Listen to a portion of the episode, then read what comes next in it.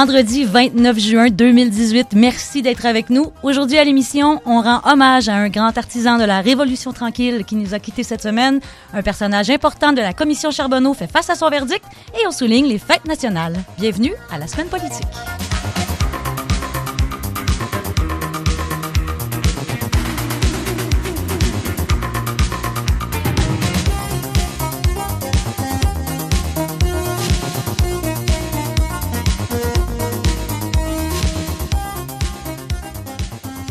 Alors bonjour, bonjour et bienvenue. Merci d'être avec nous. Alors c'est vendredi, fin de semaine de trois jours, euh, fête du Canada et on commence ça en beauté. Je suis très bien entourée.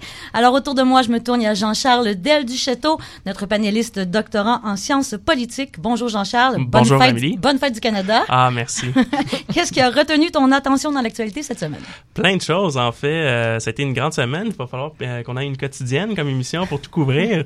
Mais on bon, travaille là-dessus, on travaille là-dessus. Oui, oui, message assez Euh, plein de choses. Donc, euh, si je commence, il y a Madame Rita DeSantis qui a décidé de ne pas se représenter aux prochaines élections pour le Parti libéral du Québec. Il y a euh, Andrew Scheer qui est en faveur d'un rapport d'impôt unique. Il y a euh, la loi sur la neutra- neutralité religieuse qui a été suspendue par la Cour supérieure du Québec. Et dernière nouvelle qui a attiré mon attention, Facebook s'attaque aux fausses nouvelles au Canada. Ah, quand même. Et je me tourne maintenant vers euh, Florent Michelot, euh, doctorat en andragogie. Florent, bonne fête du Canada. Merci beaucoup, Amélie, ça me touche énormément. Euh, D'abord, c'est quoi l'andragogie pour le bénéfice de tout le monde, dont moi qui sais pas c'est quoi? L'étude des dragons. Ah, d'accord.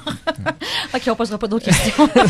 Que- Plus, sérieusement, en fait, il s'agit d'un nouveau volet de la psychopédagogie, hein, de la, euh, des mécanismes psychologiques en sciences de l'éducation, mais destinés à une nouvelle clientèle, c'est le terme qu'on utilise, les adultes. On a de plus en plus de personnes qui se forment, euh, euh, qui se forment au-delà de, de l'âge maximum euh, de l'éducation obligatoire, ce qui fait que voilà, il a fallu développer cette nouvelle discipline qu'est l'andragogie. eh bien voilà, maintenant on le sait. Et qu'est-ce qui a retenu ton attention dans l'actualité cette semaine? Alors beaucoup de choses qu'a évidemment amené notre ami Jean-Charles à l'instant même. Euh, Facebook justement qui s'attaque aux fausses nouvelles, il y avait un, colloque tout à fait intéressant qui avait lieu cette semaine à, à l'UCAM sur les fausses nouvelles. Alors moi ça me semblait tout à fait être une une, une comment on appelle ça, une espèce de serpent de mer impossible à atteindre Mhm. là les fausses nouvelles puisqu'on n'arrive même pas à déterminer ce que peut être une fausse nouvelle. Euh, si on a envie de, de lire, on pourra se tourner vers Derrida pour savoir ce que c'est la réalité, mais on aurait on aurait besoin d'une quotidienne effectivement pour parler Jean-Charles. Un autre élément, par contre, qui est sorti, euh, qui est sorti jeudi, c'est le cimentier Lafarge. Alors, ça vous, ça vous évoque peut-être rien, Lafarge, mais c'est le leader mondial en termes de production de béton, euh, de ciment à l'international. Au Québec, on le connaît un petit peu, euh, notamment parce qu'il produit le béton du pont Champlain, mais c'est aussi, euh, euh, on va dire que, je sais pas si tu peux m'aider, Jean-Charles, là-dessus. Oui, Comment dire ben, ça poliment? Je sais pas comment. euh, En tout cas, moi, quand, quand j'ai lu cette nouvelle-là, je me suis dit qu'il y a un grand organisme de presse qui est content d'être un OSBL maintenant. et Oui, c'est ça. Qui s'est un peu éloigné de, qui s'est un peu Euh, éloigné de Lafarge. Exactement. C'est cela. Alors donc Lafarge s'est retrouvé euh, inculpé euh, jeudi de complicité de crime contre l'humanité. C'est probablement le, crime le plus, abject possible dans le droit international. Pourquoi? Parce qu'il aurait tout simplement contribué au financement de l'État islamique. Ça permet de, de mettre en lumière euh, ce qui est souvent justement dans l'angle mort des médias, c'est-à-dire le financement du terrorisme. Il n'y a pas de terrorisme sans financement, il n'y a pas de terrorisme sans ressources. Et là, on se rend bien compte que finalement, de grandes multinationales comme Lafarge étaient euh, contribuées à l'État islamique. Et finalement, notre invité cette semaine, c'est Monsieur Claude Trudel, entre autres député libéral de Bourget à l'Assemblée nationale du Québec entre 1985 et 1989, également ancien conseiller municipal de la Ville de Montréal, ancien maire de l'arrondissement de Verdun dans les années 2000. Monsieur Trudel, bonjour, merci d'être avec nous aujourd'hui. Bonne fête du Canada. Merci, vous me touchez beaucoup. Et qu'est-ce qui a retenu votre euh, Sérieusement. qu'est-ce qui a retenu votre attention cette semaine? Ben, on parlait de fausses nouvelles et il m'est venu à l'esprit immédiatement euh, les choses qui se passent aux États-Unis, donc M. Trump. Alors, euh, M. Trump, ça a été une, autre semaine difficile pour lui. Euh, je pense euh, ça va être une bonne semaine, pas une, mauvaise semaine finalement, une bonne semaine parce qu'il y a eu la démission du juge, un, juge de la Cour suprême qui va faire que rapidement la balance de la Cour suprême va pencher complètement à droite parce que le président Trump va y voir. Donc, le 5-4 euh, qui, euh, qui penchait souvent du côté libéral va revenir du côté euh, de la droite, c'est- évident. Euh, il y a la tuerie de cet après-midi euh, dans un journal qui est épouvantable. Et euh, je voyais avant de venir ici, les gens font des associations souvent trop rapidement, mais je retiens celle-ci et celle-ci. Celle-ci, je pense qu'elle n'a pas été faite rapidement. Hier, dans un discours politique dont il a le secret, Trump invitait, pointait du doigt des journalistes en disant, les accusant de faire des fausses nouvelles, d'être littéralement des bandits. Et il y a quelqu'un qui a décidé aujourd'hui de, de se faire justice, et de faire justice aux journalistes en entrant dans un journal et en, en tuant, je pense que c'est cinq personnes. Alors, euh, c'est, moi, je retiens ce genre de choses-là.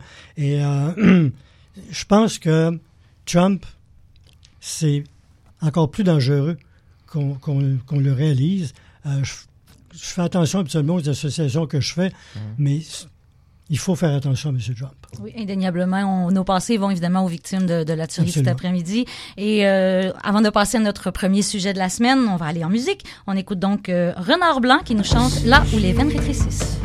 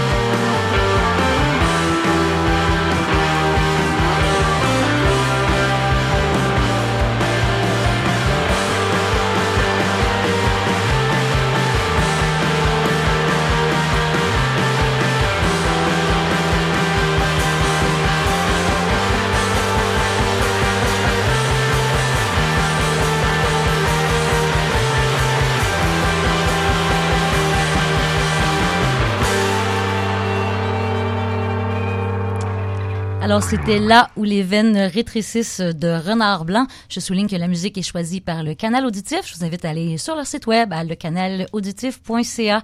Je suis toujours en compagnie de Jean-Charles Del Florent Michelot et Claude Trudel. On va aborder notre premier sujet de la semaine. C'est une triste nouvelle. Monsieur Paul Gérin-Lajoie, qui est un des grands artisans de la Révolution tranquille, celui qu'on considère comme le père de l'éducation moderne au Québec, en fait, qui s'est éteint lundi à l'âge de 98 ans. Monsieur Gérin-Lajoie avait été élu député provincial sous la bannière libérale en 1960 dans Vaudreuil-Soulanges. À la suite de la défaite de l'Union nationale et de la victoire du Parti libéral en 1964, il a notamment été ministre de la Jeunesse de 1960 à 1964 sous Jean Lesage. Un des grands combats de sa vie, la mise sur pied du ministère de l'Éducation, qu'il a été le premier à diriger en 1964 jusqu'en 1966. Il est à l'origine de plusieurs des grandes réformes qui caractérisent encore aujourd'hui le système d'éducation québécois. On pense entre autres à la fréquentation scolaire obligatoire jusqu'à 16 ans, le principe de la gratuité, la création des polyvalentes, évidemment. En 1969, il démissionne de son poste de député, se consacre au développement international. C'est l'autre grand volet de sa carrière. Il a été président, entre autres, de l'Agence canadienne de développement international dans les années 70, avant de créer sa propre organisation, la Fondation Paul Gérin-Lajoie, qui était basée à Montréal. Il est celui qui a formulé ce qu'on appelle encore aujourd'hui la doctrine Gérin-Lajoie, qui affirme que la souveraineté du Québec dans ses champs de compétences s'applique également dans les relations internationales. Ça reste encore aujourd'hui quand même le fondement de la politique internationale du Québec. Eh bien, pour en parler, avons avec nous Claude Trudel, comme je disais tantôt, qui a été député libéral de Bourget, conseiller municipal de la ville et maire de l'arrondissement de Verdun, mais surtout secrétaire de comté adjoint de Paul Gérin-Lajoie de mai 65 à, mars 1967. Monsieur Trudel, encore une fois, merci d'être avec nous. Euh, vous qui avez bien connu Monsieur euh, Gérin-Lajoie, quel souvenir vous gardez de l'homme? Ben, je garde euh, M. Jean Lajoie le, souvenir d'un homme d'une grande rigueur intellectuelle, euh, un homme d'une grande éthique, euh, d'une extrême intelligence. Euh, J'ai été euh, auprès de lui plus, qu'un secrétaire de comté. J'étais étudiant à l'époque, j'avais 23 ans quand il m'a engagé. J'étais également le, rédacteur en chef de son journal. Il était propriétaire du journal L'Écho de Vaudreuil-Soulanges. Et à ce moment-là, je ne m'en cache pas, c'était un journal partisan. C'était un journal hebdomadaire. Alors, j'ai fait pour lui du journalisme politique, disons. Et j'ai été euh, peu euh, mêlé aux, aux activités qui entouraient euh, son poste de ministre de l'Éducation. Ceci étant dit, j'ai participé à, à- la vie auprès de lui pendant, pendant deux ans. C'était Paul Gérard-Lajoie, je l'ai écrit euh, il y a une dizaine d'années. Euh, C'était un modèle. C'est le modèle qu'on m'a proposé parce que M. Gérard-Lajoie était euh, le clerc de mon père. Il y avait huit ans de différence avec mon père et quand Paul a commencé sa carrière de- d'avocat, mon père, huit ans plus âgé que lui, était pas senior encore dans son bureau d'avocat et euh, Paul Gérin Lajoie est devenu son clerc. Ils ont développé une amitié. Mon père, je dois dire, est mort à 33 ans. Alors, euh, Paul est rapidement devenu pour moi une espèce de, modèle, en fait, euh, un mentor, si vous voulez. Et quand j'ai eu besoin de trouver des sous pour entreprendre mes études universitaires, j'ai pensé à lui. Ma mère m'a dit ben, pourquoi ça s'appelle pas Paul Gérin Lajoie, c'est un ami de ton père, etc. J'ai appelé Paul et euh, j'ai dit j'ai besoin de payer mes études, ben, j'ai peut-être quelque chose pour toi. Et c'est comme ça que ça a commencé. Et je l'ai vu euh, tout au cours de ma vie. euh, et euh, quand je suis devenu euh, en, en deux carrières politiques, j'ai fait de l'édition et euh, j'ai édité euh, ses premières mémoires parce qu'il a édité deux ou trois bouquins et j'ai eu la chance d'éditer ses, ses premières mémoires au début des années 80 avant de rentrer en politique, de retourner en politique. Aux premières lignes, donc, pour voir euh, la carrière de M. Gérin-Lajoie. Euh, Jean-Charles Del je crois que tu as des questions euh, Ah, pour M. Trudel. J'en ai tout plein, mais je vais commencer par une. En fait, bon, Monsieur euh, Paul Gérin-Lajoie était un acteur euh, fondamental de la Révolution tranquille et je me demandais euh, quelle était sa relation avec les autres grands personnages de la Révolution tranquille, comme Jean Lesage, euh, René Lévesque, Jacques Parizeau. Et... Ben, il faut dire que, que M. Gérard Lajoie était un des trois, ce qu'on appelait l'équipe des trois L. C'est eux qui ont fait la Révolution tranquille, beaucoup plus que les autres. Je ne dis pas que les autres n'étaient pas importants, mais c'était M. Lesage, c'était M. Gérard Lajoie et c'était M. Lévesque, c'est clair. Et euh, la relation avec l'ensemble du caucus a été difficile à un moment donné. C'est clair que même pendant les, les- les premières années, bon, il y a eu euh, 1962, euh, la fameuse élection sur le- l'électricité. Par la suite, c'était une équipe euh, qui était extrêmement compétente, mais euh, il y avait, des, têtes fortes là-dessus. Et ils s'affrontaient sur plusieurs questions. Et Paul Gérard Lajoie était décidé à mener cette, cette, cette réforme.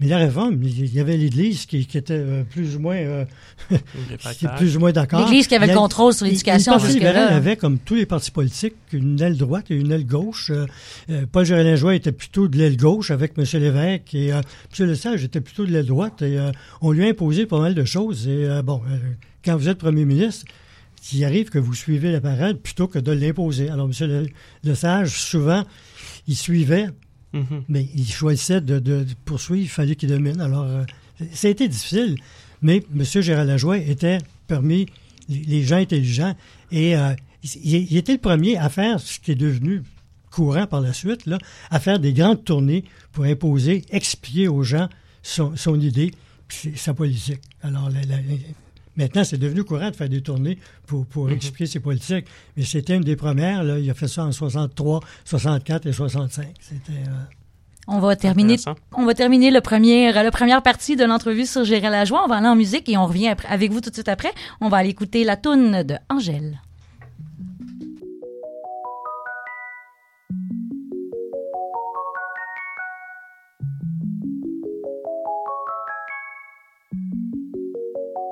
Tout le monde il veut seulement la thune. Et seulement ça ça les fait bander. Tout le monde il veut seulement la fame. Et seulement ça ça les fait bouger. Bouger leur cul le temps d'un verre. Photo sur Insta c'est obligé. Sinon au fond à quoi ça sert? Si c'est même pas pour leur montrer. Et puis à quoi bon? Tellement seul derrière ton écran. Tu penses à ce que vont penser les gens. Mais tu les laisses tous indifférents. Oh, oh.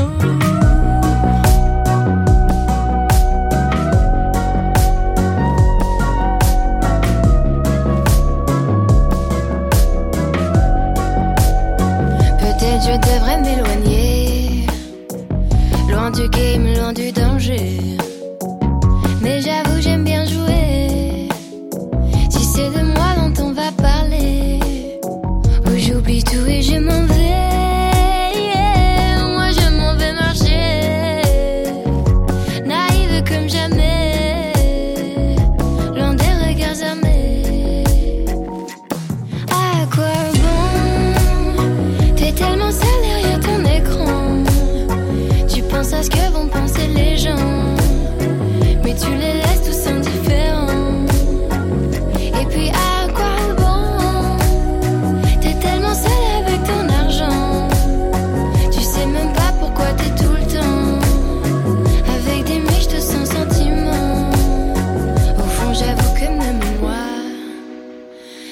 Partie de ces gens-là. Rassurés quand les gens ils m'aiment.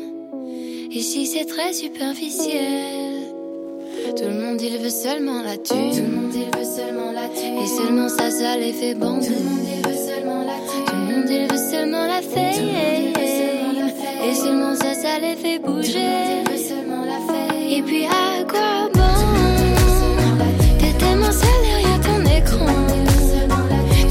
ce que vont penser les gens.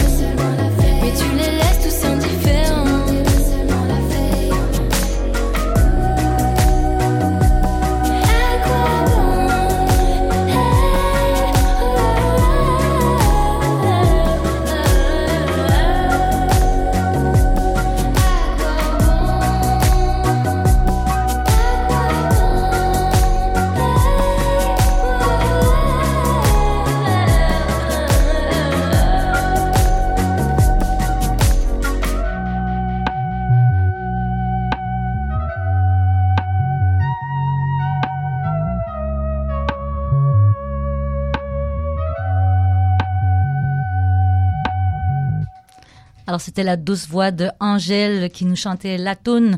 On est toujours avec euh, Claude Trudel, Florent Michelot et Jean-Charles Del du Château. On discute présentement de Monsieur Paul Gérin Lajoie qui nous a quittés cette semaine. Euh, Florent, tu as une question pour notre invité, je crois. Oui, ben, e- effectivement, Paul Gérin Lajoie était, euh, était un homme politique comme on n'en fait plus probablement aujourd'hui, avec une vision sociétale complète.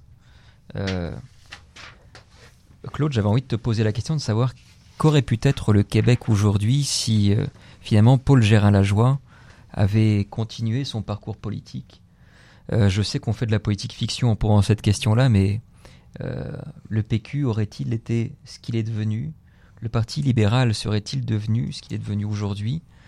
La face du Québec aurait probablement changé si Paul Gérin-Lajoie avait euh, euh, accompli son destin politique complètement, justement. Qu'en penses-tu? On fait, on fait sûrement de la politique fiction. Moi, je Et- pense Est-ce qu'il y a eu cette ambition d'ailleurs chez lui? Très clairement. Il y a eu l'ambition de, de succéder à M. Lesage. Et euh, Lesage le savait. Lesage n'aimait pas ça. Euh, les relations ont été par moments très, très tendues entre M. Gérard-Lajoie et M. Lesage.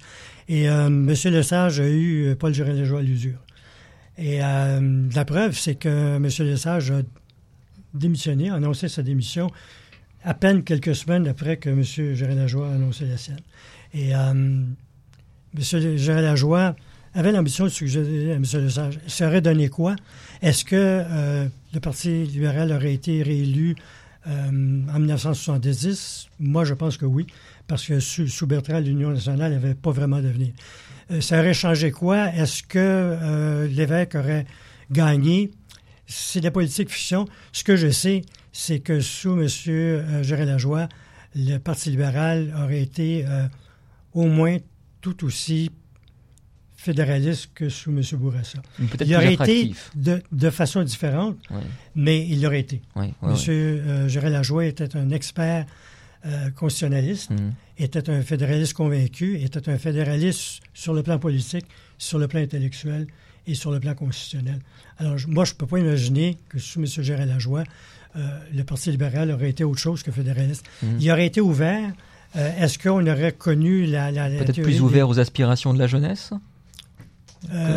Que, que sous M. Bourassa, là, on parle plus de, de M. euh, on parle plus des dernières années. Là, Mhm. on parle de, moi, je vous parle des, des années qui auraient suivi immédiatement. Là, Mhm. Euh, M. Lesage, peut-être euh, jusqu'aux années 80. Mhm. Euh, moi, je pense qu'il aurait poursuivi euh, les, les- les réformes de la Révolution tranquille. C'est clair, clair, clair. Mhm. C'est absolument évident.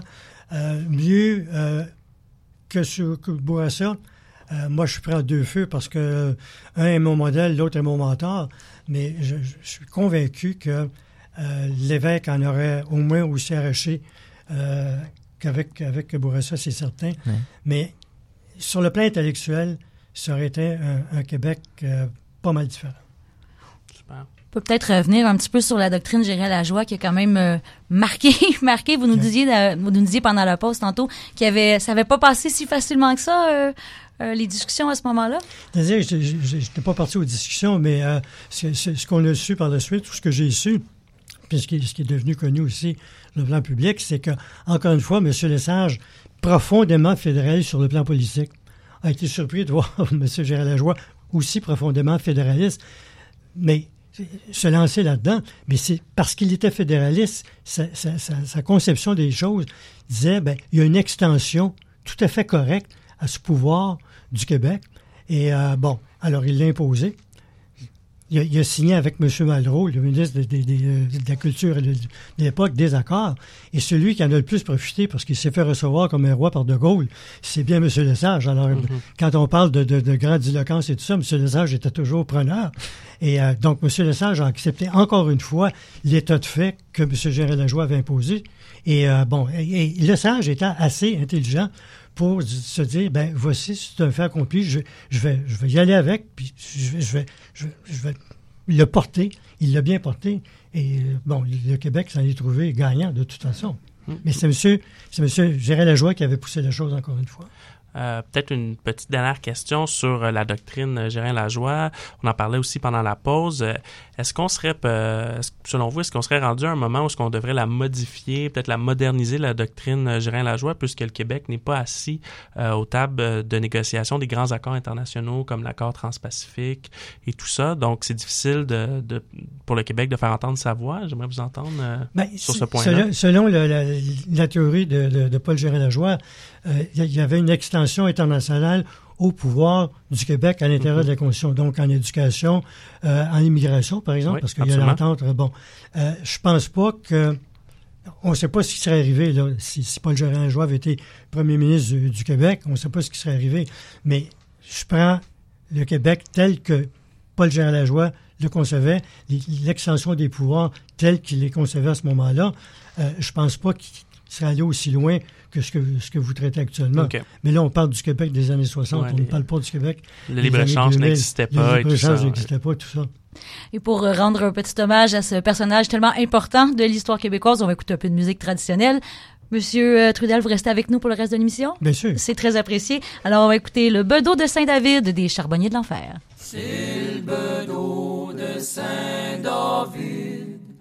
qui veut bien marier sa fille. Avec un faiseux de sabot, Barlinguette, un jouilleur de Waterloo. Barlinguette, Barlingo. En s'en allant à l'église, tout le monde était à cheval. En s'en allant à l'église, tout le monde était à cheval. La mariée sur un petit veau, Barlinguette, avec la peau pis les os. Barlinguette, Barlingo. Quand est venu le temps d'y mettre le jonc, il dit Catherine, prends ton aplomb. T'es venu le temps d'y mettre le jonc, il dit Catherine, prends ton aplomb. Que je te le plante comme il faut. Barlinguette, Oh, il s'arrachera pas de sitôt. Barlinguette, Barlingo. Quand t'arrives pour le dîner, oh, nous étions tous quatre par quatre. T'arrivas pour le dîner, nous étions tous quatre par quatre. Les plus petits mangeaient les gros. Barlinguette, Ça faisait mauvais fricot. Barlinguette, Barlingo. Quand t'arrivas pour le dessert, nous avions de fort belles prunes. T'arrivas pour le dessert, nous avions de fort belles prunes. Le marié suça les peaux. Barlinguette, Oh, la mariée croquait aïeux. Barlinguette, Barlingo.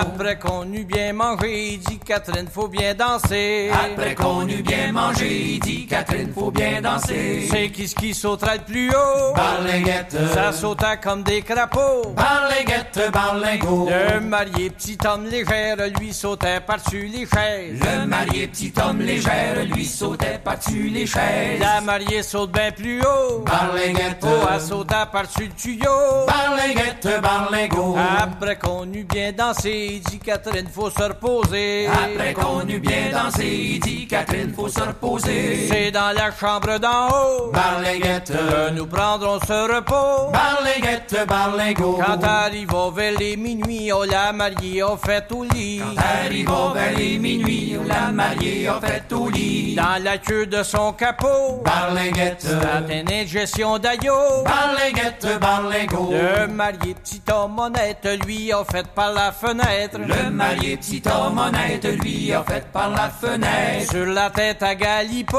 Barlinguette, qui était à pomper de l'eau. Barlinguette, Barlingo. Galipo fut tout surpris, il a lâché trois, quatre maudits. Galipo fut tout surpris, il a lâché trois, quatre maudits. Il s'est saucé dans le tonneau. Barlinguette, C'est la question d'enlever le plus gros. Barlinguette, Barlingo. Alors, c'était le bedeau de Saint-David des Charbonniers de l'Enfer. Vous êtes toujours euh, sur les ondes de CBL à l'émission... Mon Dieu, je vois- j'ai un blanc. La semaine politique, ça va bien. Ben oui. Alors, je suis toujours avec euh, Florent Michelot et Jean-Charles Delchâteau, les panélistes. Notre invité de la semaine, Monsieur Claude Trudel, qui accepte gentiment de rester avec nous. Notre deuxième sujet, eh bien, c'est finalement cette semaine que le jugement est tombé pour l'entrepreneur Tony Accurso, qui était accusé de corruption, d'abus de confiance, de fraude et de complot. Alors voilà, coupable des cinq chefs d'accusation. C'est un verdict qui est tombé lundi, après presque une semaine de délibération de la part du jury.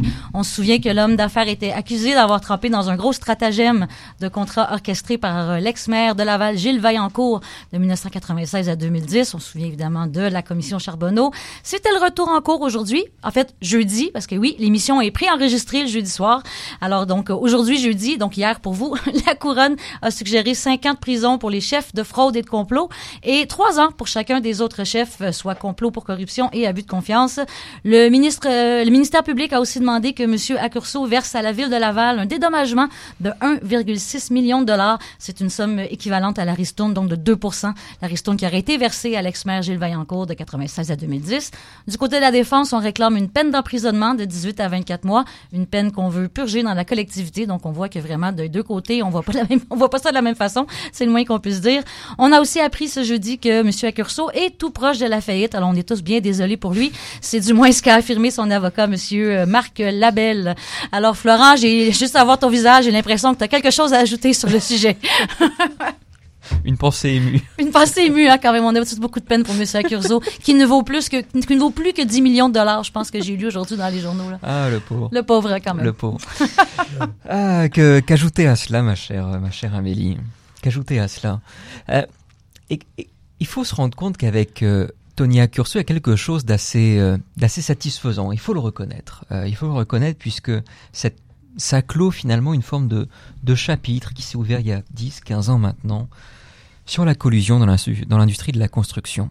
Le problème de cette condamnation de, de Monsieur Accurso, c'est le, le- phénomène, ce que j'appelle le séquoia qui cache la forêt. Tony Accurso avec cette tellement caricatural ce personnage. Hein, il est, il est excessif en tout. Euh, on pourrait même faire une bande dessinée ou un film sur lui, je suppose. Donc c'est Il fait un beau bouc émissaire. oui, clair, oui, il fait un beau bouc émissaire. Le problème de ce, de, de, de ce Tony Accurso, donc, c'est que finalement, c'est un peu la victime expiatoire d'un système qui est là depuis des décennies. Et finalement, ça peut être très satisfaisant de voir cette personne condamnée. Il reste que si euh, Tony Accurso est devenu cette espèce de symbole de la collusion qui a pu, qui a pu exister au Québec, c'est parce que Force est de constater que ça a été une pratique plus ou moins régulière, on peut le supposer. Et là, il y a un certain nombre d'études qui nous permettent d'attester le fait que, oui, il y a eu cette réalité-là. Euh, je vous invite d'ailleurs à, consulter un, document qui a été produit par un jeune étudiant de, des HEC. Un certain Jean-François Gauthier, il a eu le prix de, de l'IREC, l'Institut de recherche en économie euh, contemporaine, euh, ces dernières semaines, qui justement a démontré que il y avait un surcoût à Montréal par rapport à Québec sur les travaux de l'ordre de 14 à 16% et que dès lors que les pratiques ont été changées après les révélations qu'il y a eu dans la foulée de, la commission Charbonneau, eh bien finalement on a vu de nouveaux acteurs rentrer euh, dans l'industrie de la construction dans les appels d'offres publiques. Donc il y avait un problème systémique et là il ne s'agit pas de lancer la pierre euh, aux élus, aux administrateurs, etc. puisque le principe même euh, d'un problème systémique, c'est que justement, il y a une espèce de régulation sociale qui est parfois euh, volontaire, mais aussi parfois involontaire, que l'on subit tous. Et donc voilà, euh, le fait que Tony Accurso ait été condamné, ça ne réglera pas la situation. Par contre, ce qui peut être un outil euh, intéressant, je pense, à moyen terme, c'est justement tout le phénomène euh, du big data, comme on dit en bon français. Le big data, c'est-à-dire que de plus en plus les, les municipalités, l'administration publique met euh, publiquement justement les données, alors que ce soit les contrats publics, etc. Ce qui permet justement à des analystes de faire des analyses extrêmement euh, fouillées, extrêmement précises, et avec des algorithmes. Aujourd'hui, on en parle beaucoup justement autour des fausses nouvelles, mais on peut aussi faire des choses de façon très concrète avec des algorithmes. C'est donc de démontrer des patterns et qui permettent de déceler justement des, des choses irrégulières, euh, notamment dans les contrats publics. Oui, euh, c'est intéressant comme analyse, euh, Florent. Moi, Merci. euh, ça, ça fait plaisir de te lancer des fleurs. Euh, Moi, je prouvais pas, là. Ah, c'est ça. T'es trop loin euh, dans le studio. Mais euh, Je pense que tu pouvais pas parce que c'était- tu trouvais vraiment pas ça intéressant.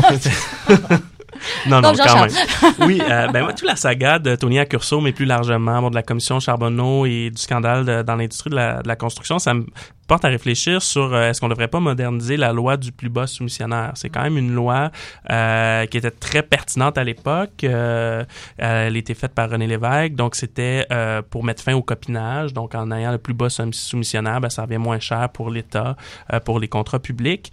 Mais malheureusement, bon, les, entrepreneurs ont fait de la collusion pour se partager le, territoire et que les, les dés soient pipés à l'avance quant aux, appels d'offres. Donc, est-ce qu'on ne devrait pas mettre d'autres facteurs quand on fait des, des appels d'offres en construction, comme la réputation, euh, la qualité du produit, la durabilité, L'acceptabilité euh, sociale. L'acceptabilité sociale. Donc, de mettre Mm. plus qu'un facteur d'évaluation qui est le coût. Euh, je pense que ça a amené une belle réflexion sociale, là, toute cette saga-là des dernières années. M. Trudel, je vois réagir Ah. grandement à ce que, à ce que, monsieur- à ce que dit Jean-Charles. Te- Tellement d'accord parce que je, je l'ai vécu comme maire de Verdun et on avait euh, un entrepreneur qui a gagné systématiquement. Quand je dis tous les contrats, c'est tous les contrats pendant 25 ans. OK, 100% carrément. 100% carrément. Et on, on le savait. Bon. Et on n'avait pas moyen. J'ai demandé trois fois, je pense, et mon prédécesseur également. On a demandé à Québec de demander la loi. Dit, ça n'a pas de bon sens. On savait qu'il se passait quelque chose. On était prêt à le prouver. Et euh, on savait que les gens se parlaient. C'était évident qu'ils se parlaient. Et qu'il y, avait, qu'il y avait un système de rotation qui était bien implanté. Et euh, bon, alors, euh, ça ne s'est pas, pas produit. Et on, on est tout à fait d'accord. Je pense que cette, cette loi-là, surtout au ministère des Transports euh, ou au ministère à, à Québec, là, il, faut, il faut que ça change. Parce que c'est, c'est, euh, c'est- les gens connaissent le système. Il faut tout pour le contourner. Le contourner, il n'y a pas moyen de, il y a pas moyen de, de- de- de- pour, pour un administrateur public, il faut absolument faire autre chose. Ouais. Et, toi, t'en as pâti en tant que en tant qu'élu, Claude. La première fois que je t'ai vu, euh, j'étais dans l'assemblée du conseil municipal à Verdun. On se connaissait pas à l'époque, et, je me souviens avoir vu un citoyen qui t'accusait justement de prendre part directement ou indirectement à un système de collusion. Et, c'est dur, on se rend pas compte à quel point en municipalité l'élu est en première ligne. Hein, à la limite, c'est plus un administrateur qu'un qu'un élu quasiment. Et, euh, et c'est pas attrayant d'être dans cette classe politique municipale. On en prend plein la gueule parce qu'il y a un système juridique qui n'est pas adapté Voilà. pour euh, vis- vis-à-vis des problèmes de collusion. Ouais. Oui, absolument. Et, et, euh, puis, les, les fonctionnaires sont dans la même situation. Je veux dire, ils assistent à, l'ouverture de, de- de ce qu'on appelle les ouvertures des soumissions. Puis encore M. X ou la compagnie Y qui gagne. Puis il y a des- Alors, la compagnie Z est deuxième, puis le mois suivant, la compagnie Y gagne toujours, mais la compagnie X est troisième parce que c'est la compagnie B2 qui... qui- c'est c'est comme ça. Un jeu de chaise musicale. Ah, Ça Ouais. doit être C'est- c'est la chaise extrêmement musicale. frustrant. Je veux dire, C'est c'est tout à fait frustrant. Et euh, il n'y a rien qu'on peut y faire. Et on sait que les gens se parlent, c'est clair. Bon, ben, en effet, ça doit être extrêmement frustrant pour un élu de voir ça, surtout quand on, on se plaint, il n'y a rien qui change. Mais c'est malheureux. On va revenir sur le sujet de Curzo parce qu'on pourrait en parler encore longtemps. Mais là, en votre honneur, on va aller écouter une chanson Jeune et Fly. C'est Ragers qui featuring Rhythm et David Lee.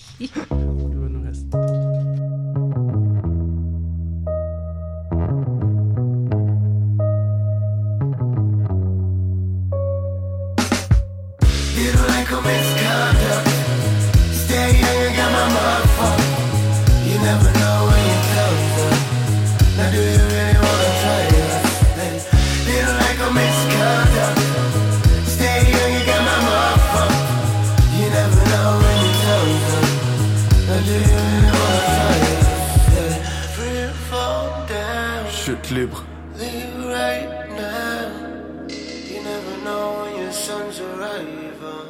Jeune et flat, on est jeune et flat.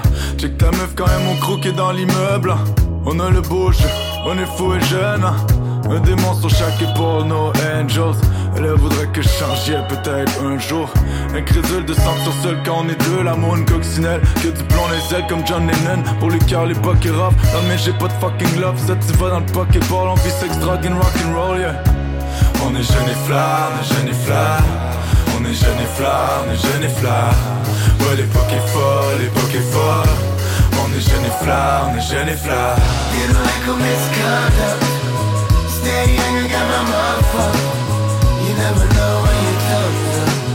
Now do you really wanna try us? Hey, like a misconduct.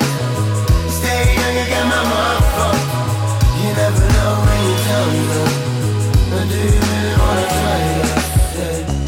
On est jeune et flat, on est jeune et flat. On est jeune et flat, on est et flat. Ouais, l'époque est folle, l'époque est folle. On est jeune et flat, on est et flat. I was young and fly, I was young and fly. I was young and fly, I was young and fly. Now all these other guys, they be telling lies. Now you wonder why that I step aside. It used to be a dream, now it's my life, dog. Put the motherfucking lights on. I'ma bite the game like a fucking python. I'ma do this all night long. Free to fall down. Leave it right now. You never know when your son's arriving.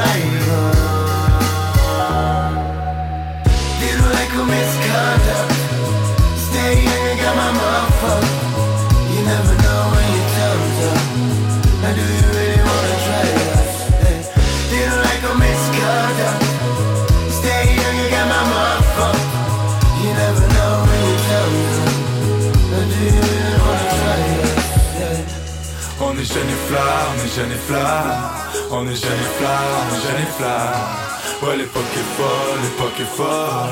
On est jeune et fly, on est jeune et fly. Faut ton rap, il met ça, une cagoule et mon sang. Jeune et fly pour toujours au dévot, j'ai donné mon sort. Mes salauds sur le podium, les yeux sur la potion. De Paris à elle et nos yeux toujours tournés vers le sun. Cette nuit, j'ai eu une vision, on était maussade. Sauf il faut bien la vie comme il faut avant qu'on s'en aille. J'ai riche, en mission, se laisse un message. On veut toucher de jolies choses avec nos messages. Comme point de départ, un drum, un piano, une guitare. Tous mes planches devant mes lunettes noires. S'il y a plus de musique, c'est qu'il n'y a plus d'espoir. Prince du quartier, ghetto, superstar. On est jeunes et flammes, on est jeunes et flammes. On est jeunes et flammes, on est jeunes et flammes. L'époque est folle, l'époque est folle. Mais on est jeunes et flammes, on est jeunes et flammes. On est jeunes et flammes, on est jeunes et flammes. On est et flammes, et flammes.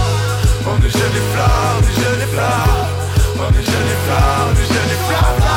On est et flammes, et flammes. On est et flammes, et flammes. Ouais, l'époque est folle.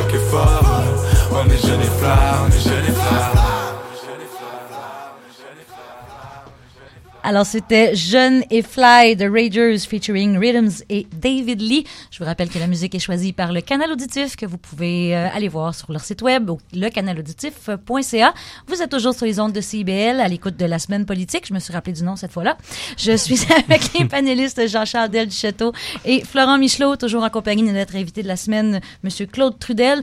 On est toujours en train de discuter de Tony Accurso qui a reçu cette semaine son verdict Monsieur euh, Duel du Château, vous aviez euh, un, petit grain de sel à rajouter. Oui, absolument. Ben, si euh, on fait un peu de millage là, sur ce qui s'est passé avec l'industrie de la, de la, construction, toute la corruption, collusion qu'il y a eu dans cette industrie-là, euh, moi, je me demande en fait, est-ce que c'est pas une conséquence de ce qu'on appelle la nouvelle gestion publique, en anglais le New Public Management? Qu'est-ce que c'est cette façon de gérer les finances publiques? C'est tout simplement de prendre le modèle du privé et l'inculquer à l'État et aussi de beaucoup déléguer des services au privé dans l'optique qu'il y ait de la compétition qui se fasse en, entre les entreprises privées et que le prix du service soit moins cher. Donc, sur papier, c'est quelque chose de très bien. Euh, par contre, ce qui arrive, c'est que... Et encore, c'est discutable. Encore, c'est ouais. discutable, mais si on est dans une rhétorique de ce style-là, ouais. ça fonctionne. Sur si papier. on s'appelle Ronald Reagan, on peut trouver ça le fun. Absolument. ouais. C'est là d'où ça vient aussi. Donc, euh, tout à fait. Donc, mais là, ce qu'on se rend compte dans l'industrie de la, de la construction, c'est qu'il n'y avait pas compétition entre ouais. les différents, euh, différentes entreprises. Il y avait plus collusion. Donc là, ça coûtait plus cher finalement. Donc, le, le, le but de la, de la, nouvelle gestion publique euh, n'était pas atteint. Euh, puis aussi, un autre effet vicieux de cette façon-là de gérer, c'est qu'il y a une perte d'expertise euh, dans l'État parce qu'on délègue tout au privé. On a vu le cas informatique au Québec, donc le bordel informatique, euh, qui est selon moi dans, dans la même lignée. Donc, c'était ma petite analyse de plus que je voulais euh, amener avec le cas à Curso. Et on a une vraie difficulté d'attractivité par là même euh, de l'expertise donc dans, dans, dans la fonction publique c'est plus intéressant d'être un ingénieur à la ville, c'est plus, intéressant d'être un ingénieur pour le gouvernement. Financièrement, ça paye quand même beaucoup moins, les conditions sont beaucoup moins intéressantes que dans le privé. Et effectivement, c'est quelque chose qui était... Il n'y a pas de travail, à non, part de ça, vérifier a, ce que les entrepreneurs font. Travail, et c'est ce qui était pointé du doigt, euh, je veux dire, euh, tu, tu l'as connu, Claude, sous Gérald Tremblay, l'opposition faisait ses choux gras là-dessus, il n'y a plus d'expertise à la ville, il faut, il faut réalimenter la machine la machine administrative en réembauchant des ingénieurs, etc. etc. Ouais, ouais. Oui, c'est le même phénomène au gouvernement du Québec, d'ailleurs. Ouais, à force ouais. de, de c'est tout, le, force tout de couper, le, ouais. le, défi de, de, la fonction publique québécoise et, et, et des, des, politiciens québécois. Euh, le danger avec, avec euh, future administration, puis je ne veux pas nécessairement que le gouvernement libéral soit réélu, mais avec, avec la CAQ qui, qui s'est ah, on est, on est en plein dans cette façon de gérer la, la J'allais oui. là, vers, vers, le pouvoir. Le danger avec la CAQ, c'est que ça va être, ça va être more of the same, comme disent les, les Anglais, les Américains. C'est que ça, ça, va, ça va être encore pire. Mm -hmm. Ils vont Mm-hmm. encore redonner encore plus euh, euh, au privé. Et euh, alors qu'il faudrait rebâtir en, en, partie cette fonction publique-là, surtout du côté euh, des transports publics, des travaux publics. Et dans les, dans les municipalités, c'est la même chose. Euh, Montréal devrait... Euh, j'ai envie de faire une blague un peu cruelle. Je veux dire, il y a quelques ingénieurs de la ville de Montréal qui, au lieu de faire du génie constructif, faisait, faisait, de, faisait de la collusion avec les ingénieurs de, du privé. Je veux dire, à Montréal, on a eu un problème. C'était pas juste politique. Je veux dire, on parlait de, de- de quelque chose qui était systémique à la ville.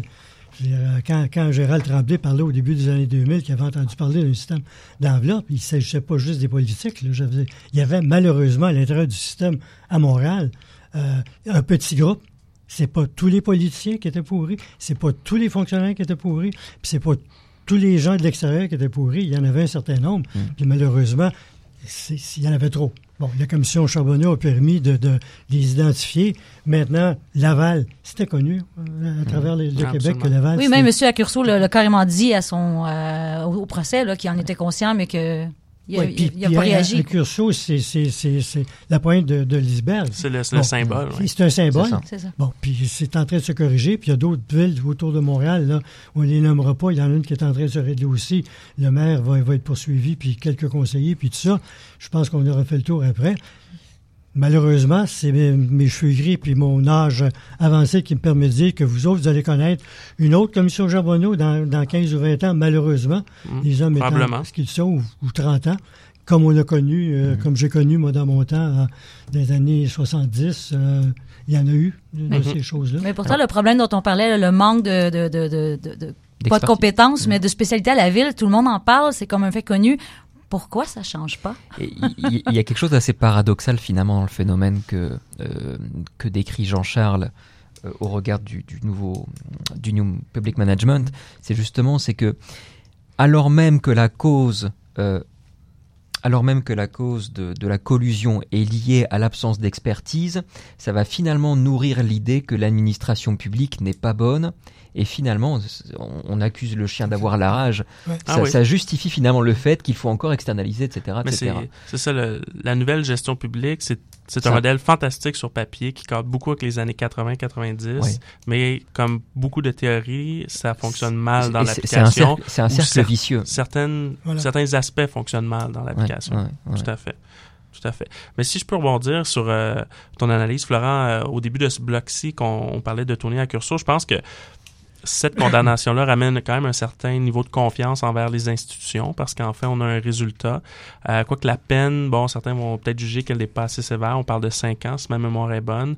Euh, c'est sûr que les bandits à cravate, c'est toujours moins spectaculaire, donc les, Ouais, peines il sont faut plus rappeler basses. que, que le maire Vaillancourt a un copie de 6 ans Oui, pour, seulement. pour des choses qui, sur le plan légal, sont, en- sont, sont encore plus importantes, Plus grave, oui. plus graves que ce qui, ce qui est reproché à M. Courseux. Alors, je pense que, que le juge euh, A va- pris ça en va- considération. Va, va être obligé d'en prendre, de le prendre en considération. Et la couronne a dû le prendre en considération également. Oui, Ce que je retiens de tout ça, c'est votre malheureuse prédiction qu'on va devoir se retaper une commission Charbonneau Non, dans je- les je- prochaines ah, mais Il ne années. pas être trop noir. Je, je regrette presque ce commentaire qui, a l'air un peu Oui, mais cynique. les là, mais, euh, politologues aiment ça, analyser ça. Donc, pour nous, c'est de la matière. Et en cet honneur, on va l'écouter recommencer de Hubert Lenoir.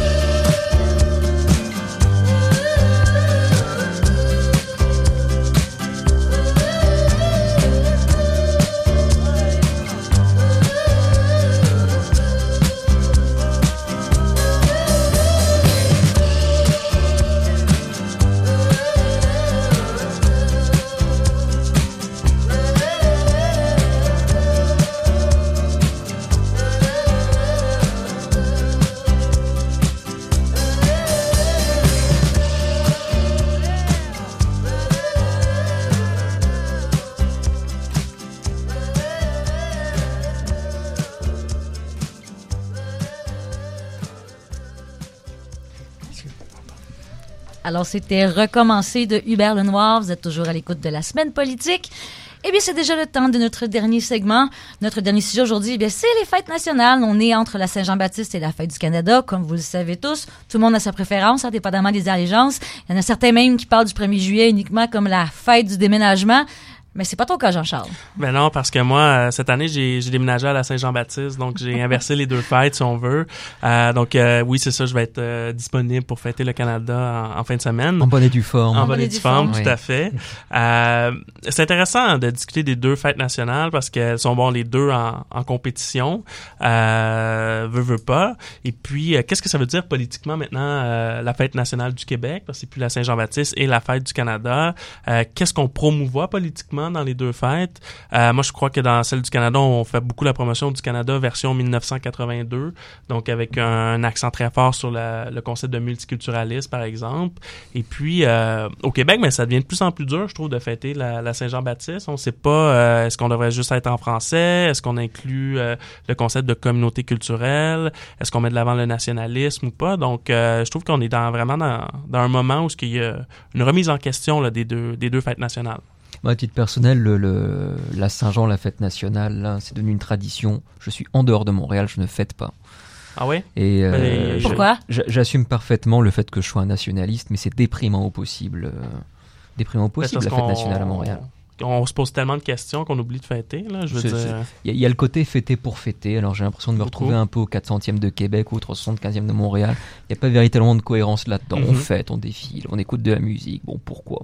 C'était tout le débat autour de l'autre Saint-Jean à l'époque et tout ça, là. Oui. Et bon. Monsieur Trudel, vous Non, fêtez... moi, euh, j'ai jamais fêté le, le 1er juillet parce que euh, c'est pas parce que c'est la fête du Canada, c'est parce que je n'ai jamais fêté. Euh, pas parce que je déménageais non plus, parce que je déménage pas souvent dans ma vie. Euh, Vous êtes chanceux. là, je, je, je, je retrouve un sens à la fête euh, nationale euh, parce qu'elle est de plus en plus dépolitisée. Elle a été récupérée sur le plan politique par le PQ de façon, à mon avis, exagérée et j'avais arrêté de la fêter. Moi, je suis pas... je, suis profondément québécois, d'abord. Je suis profondément nationaliste, mais tout, tout le monde sait que je suis fédéraliste. Euh, des fois fatigué, des fois tanné, des fois essoufflé, euh, mais je reste encore fédéraliste. Mais euh, pour moi, je suis d'abord québécois. Et euh, la fête qui a été politisée par le PQ, je ne me reconnaissais pas dans cette fête-là. Euh, depuis quelques années, je me reconnais dans la fête, mais je suis pas quelqu'un qui fête de toute façon. Alors, je, je- je- malgré le fait que j'ai fait de la politique longtemps, euh, les grands ralliements politiques, ça m'a toujours agacé. Qu'ils soient libéraux, que ce soit péquistes, que ce soit... euh, j'ai participé à certains d'entre eux parce que j'étais bien obligé, mais j'étais pas partisan de ce genre de choses-là. Alors, vous m'avez jamais vu au, euh, au Parc Maisonneuve, je suis pas fait de même. Mhm. Mais euh, j'aime célébrer en groupe, en, en amis, tout ça. Donc, euh, oui, à la fête nationale. Euh, le Canada, la fête du Canada euh, sur la colline parlementaire Ottawa, ça m'indiffère complètement. Autant que, je sais pas, la fête des Albertins, par exemple, j'y vois pas de sens. Euh, quand je suis à l'étranger, oui, c'est commode d'être Canadien. Je, suis- je suis évidemment Canadien, mais je suis pas un porteur de feuilles d'érable. là. Pas plus qu'un porteur de, de fleurs d'Elysée, là, mais je suis pas, je suis pas, je suis pas le genre d'individu. Mais je suis Mhm. fier d'être Québécois. Je suis d'abord un Québécois. Si vous soulignez qu'elle a été un peu dépolitisée, ça, ça rejoint un peu ce que tu disais, Jean-Charles. Mais je pense que oh, généralement, il y a de moins en moins de rassemblements politiques. Je pense beaucoup moins que, que, qu'à Ouais, époque, c'est peut-être une, une façon de militer qui, qui est moins populaire. là. On voit que les médias sociaux, Internet sont très bons pour rassembler, pour, euh, pour motiver là, souvent des, des mouvements. Quoiqu'il y a quand même un certain retour là, au rassemblement. Les gens, ça, ça leur a manqué un petit peu. Euh, moi, je suis, je- oui, je suis d'accord sur le fait que la Saint-Jean-Baptiste est moins politisée du genre euh, associée à la souveraineté et un peu... euh, complètement accaparée par le Parti québécois, mais je trouve qu'elle le devient beaucoup parce que là, on se pose des questions par rapport au multiculturalisme. Est-ce que le Québec est une nation? Est-ce que c'est simplement une communauté dans le Canada?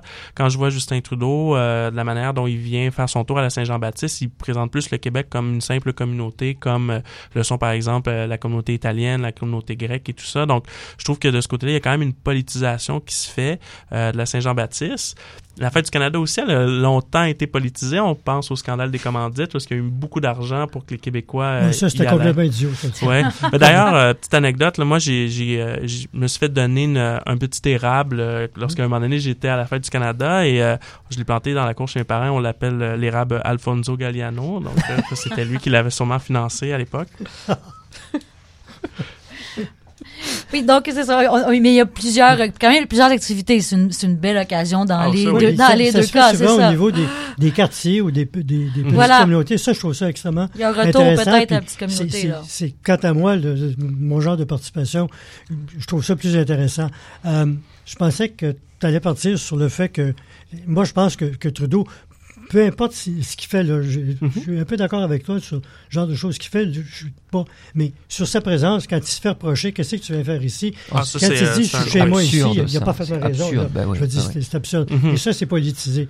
Euh, qui, qui cherche à, à- à ramener le Québec au, au même niveau que la communauté italienne. Je suis parfaitement d'accord avec toi qu'il n'y a pas raison de faire ça. c'est l'essence complètement d'accord. de la Constitution de 1982 du multiculturalisme. Oui, hein. ça, on pourrait en discuter. Puis je ne suis pas d'accord. 82, je suis pas d'accord avec ce Mhm. qui s'est passé en 82. Je veux dire, ça- ça m'empêche pas de rester fédéraliste puis de souhaiter que le Québec, là, je veux dire, moi, je suis, ben, je suis un enfant de Mitch, j'étais un peu, j'étais pas enfant à ce moment-là, là, Je- j'ai participé à Mitch, tout ça. Je pense que c'est une occasion ratée, puis il faudrait essayer de la récupérer. Euh, bon, 80 89 a essayé de récupérer 82. Est-ce qu'on va avoir une autre occasion? Quelle va être cette occasion-là comme fédéraliste? Il faudra en créer une autre. Si on n'est pas fédéraliste, ben, il y a une autre solution. Mhm. On Mais, euh, n'entreprendra pas un débat Tout à fait, mais il y a quand même la, la mais position de la CAQ qui est intéressante, qui est un peu un Mitch euh, reformulé, si on veut. Là. J'aimerais revenir un à petit peu sur la à fête nationale Ah, euh, pour, pour éclaircir un peu mon propos parce que je voudrais pas partir avec euh, euh, une mésentente avec Claude là, mais lorsque j'ai utilisé j'ai utilisé le terme nationalisme à bon escient parce que justement je voulais pas aborder la question Non, du souverainisme spécifiquement. Euh, là où je, je- veux marquer mon, ma frustration, c'est que mon parcours d'immigré est pas excessivement vieux, mais je suis arrivé il y a 12 ans, et puis deux ans après, je me retrouve porte-drapeau en première ligne pour le décortège montréalais. Ben, j'étais fier. J'étais fier. Ouais, je me sentais vraiment fier. Et, et, et, et voilà, j'ai plus ce plaisir-là. J'ai plus ce plaisir. Je ne l'aurai plus aujourd'hui. Sur ce beau témoignage de fierté, je remercie mes panélistes Florent Michelot et Jean-Charles Delcheteau. Un gros, gros, gros merci à M. Claude Trudel qui a passé l'émission avec nous. Bien sûr, à notre metteur en ondes, Maurice Bolduc, qui est avec nous à chaque semaine. Et nous, on se retrouve la semaine prochaine. Même poste, même heure.